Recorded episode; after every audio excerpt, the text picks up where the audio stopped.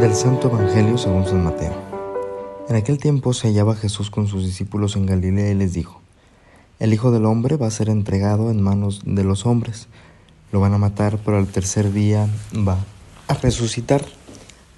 Al oír esto, los discípulos se llenaron de tristeza. Cuando llegaron a Cafarnaum se acercaron a Pedro los recaudadores del impuesto para el templo y le dijeron, ¿acaso tu maestro no paga el impuesto? Él les respondió, sí lo paga. Al entrar Pedro en la casa, Jesús se adelantó a preguntarle, ¿qué te parece, Simón? ¿A quiénes les cobran impuestos los reyes de la tierra? ¿A los hijos o a los extraños? Pedro le respondió, a los extraños.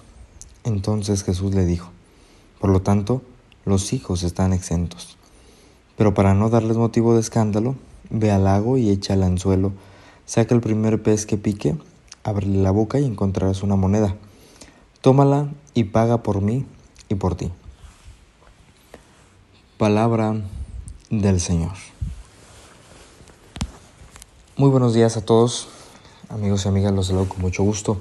Yo soy el Padre Néstor y el día de hoy, lunes 14 de agosto, vamos a compartir una pequeña reflexión acerca del Evangelio que hemos escuchado. Dentro de todo aquello que conocemos de Jesús, de todo lo que hemos aprendido en nuestra vida, en nuestra misma formación la experiencia que también va contando y abonando el conocimiento, descubrimos que una de las cualidades eh, buenas y que resaltan sin duda de Jesús es esta que es un hombre con mucha autoridad y una persona que tiene autoridad y la sabe usar con coherencia y con justicia, jamás va a someter a nadie, sino que al contrario, ante lo que nosotros decimos, decimos como lo es estar encima por lo, de los demás, eh, por el poder que se tiene, por lo que se sabe, eh, por la influencia que se pueda tener. Eh, Jesucristo nos ha sido claro y todo esto es, es dado para ponerlo al servicio. Jesús lo sabe y lo asume. Y por eso señala de muchas formas y maneras las injusticias que en el tiempo se da. De manera especial y precisa, el imperio romano, aquellos que tenían autoridad sobre los hombres y mujeres del pueblo, pero una autoridad que se basaba mucho en el sometimiento, una autoridad, ¿verdad? Un poder que pues era opresor, era humillante, era esclavizante y daba a, todos los hombres y las mujeres ciertas cargas con las cuales en ocasiones eh, pues no podían, eh, no sabían o simplemente eh, intentaban ellos responder en la medida de sus posibilidades. El poder eh, que se tiene, eh, Jesucristo nos lo enseña que hay que saberlo vivir, asumir y ponerlo al servicio.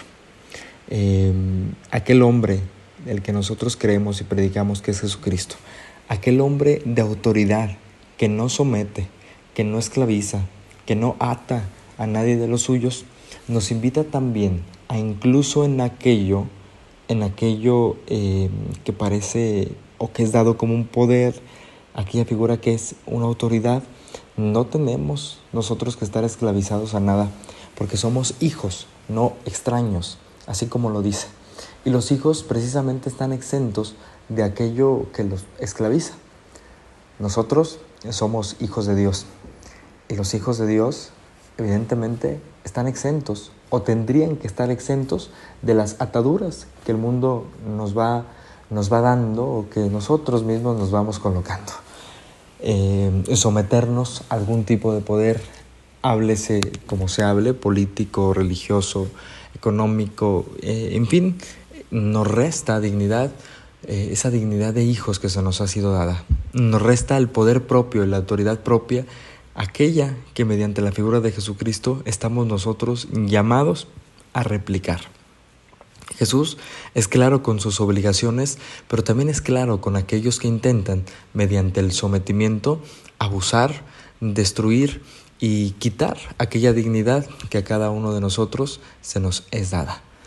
Jesucristo, un hombre de autoridad, nos invita a ti y a mí a descubrir si hay algo que nos somete, para que con el mismo poder que Jesucristo nos ha dado para en su nombre hacer muchas cosas, en su nombre también quitarnos aquellas ataduras que en ocasiones nos tienen bien amarrados. Yo soy el Padre Néstor, nos escuchamos hasta la próxima. Esto ha sido Jesús para los Millennials.